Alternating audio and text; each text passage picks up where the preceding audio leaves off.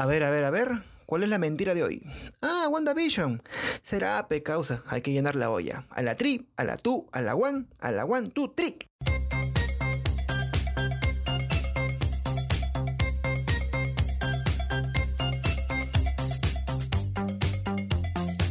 Hola, mis bebitos celestiales. Cada vez falta poco para el final de WandaVision. Ya vamos por el séptimo episodio de un total de 10.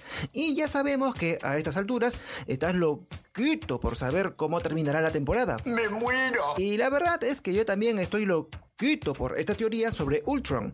¿Será acaso que mi querido Troyano Loco está detrás de todo el operativo contra Wanda? No lo sé, tú dime. Y antes de empezar con mi cháchara loca, por favor, si comparten o no mi teoría o si se les ocurre alguna otra más loca que la mía, por favor escriban al correo andre.suárez.depor.pe. Te lo repito, andre.suárez.depor.pe con el asunto dale play guion comentario. Así ustedes me facilitan la vida en este espacio de amor y ternura.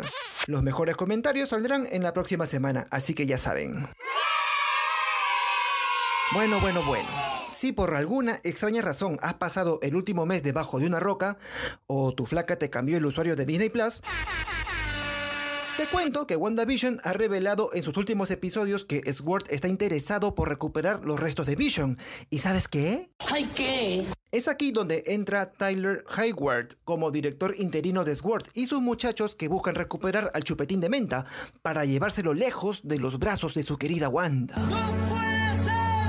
Hasta aquí estamos chéveres. La vaina ahora es saber para qué rayos Sword quiere al frío de Vision. No me digas, no me digas, eh, no me digas. Ya queda claro que la agencia está interesada en estudiarlo y así crear armas para proteger a la Tierra. Como ya sabrán, Sword se diferencia de Shield al estar dedicada a las amenazas del espacio. Una teoría que está cobrando fuerza en las redes sociales es que Hayward sea el mismo Ultron o alguien más importante en Sword. Suena locado y todo lo que tú quieras, pero hay razones para creer que es así. La pista clave no está muy lejos del universo Marvel, solo falta echar un vistazo a la serie animada Avengers Assemble. Allí aparece Ultron y logra cambiar su look de robotín por la apariencia de un agente gubernamental de carne y hueso. ¡No te lo puedo creer! Y ahora nos ponemos misteriosos.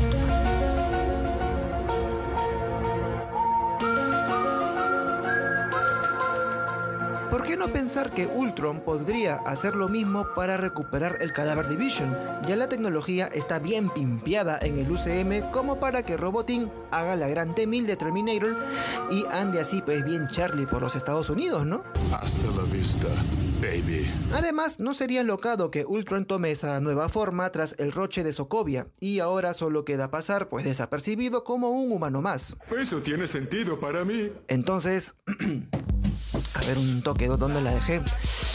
Aquí está, aquí está. La que inspiró a Mbappé contra el Barcelona. Como decía, si la teoría es como parece, o sea que, o sea que Ultron como Hayward o alguien más bravo en el organigrama de Sword, el interés de la agencia por el cadáver de Vision es para que el mismo Ultron tenga un nuevo cuerpito donde renacer. ¡Ay, qué miedo! ¡Yo me voy! Ultron ya sabe de lo poderoso que es Vision en la película de los Vengadores, por lo que no estaría mal hacer un change, un cambio de cuerpos con amor y pasión. Marvel pues siempre apoyando la necrofilia. A esta vainilla hay que sumarle el miedito y la ira que la bruja Scarlachi siente cuando le dicen algo relacionado con Ultron. ¡Eres un cobarde! Recordemos, a Mónica Rambeau le recordó a Wanda sobre Ultron y su hermano baleado. Así se lo dijo en la cara pelada.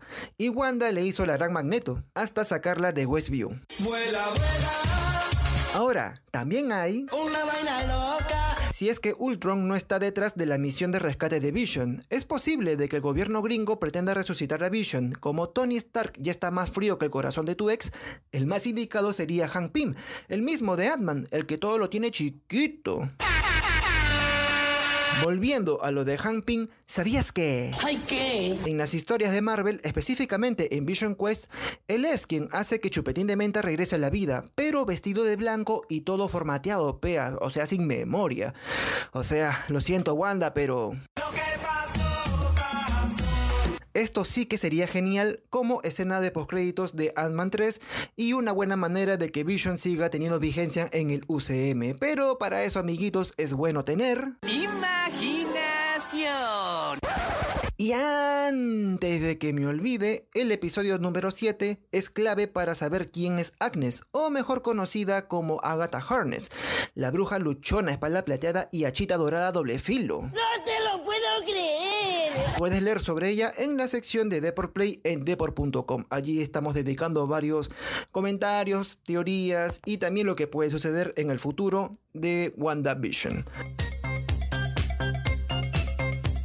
Ahora sí, ya con esto cierro el podcast dedicado a WandaVision. No te vayas, chavo. Y ya saben, si tienen alguna idea más alocada o teoría que compartir, por favor enviar sus comentarios al correo andre.suárez.depor.pe.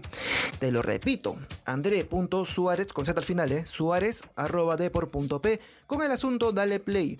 Así pues, con su cariñito y en Arial 12, ¿no? Y ya conmigo será hasta la siguiente semana. Y no se olviden de compartir este lindo programa de la vida y del amor. Chau chis a todos.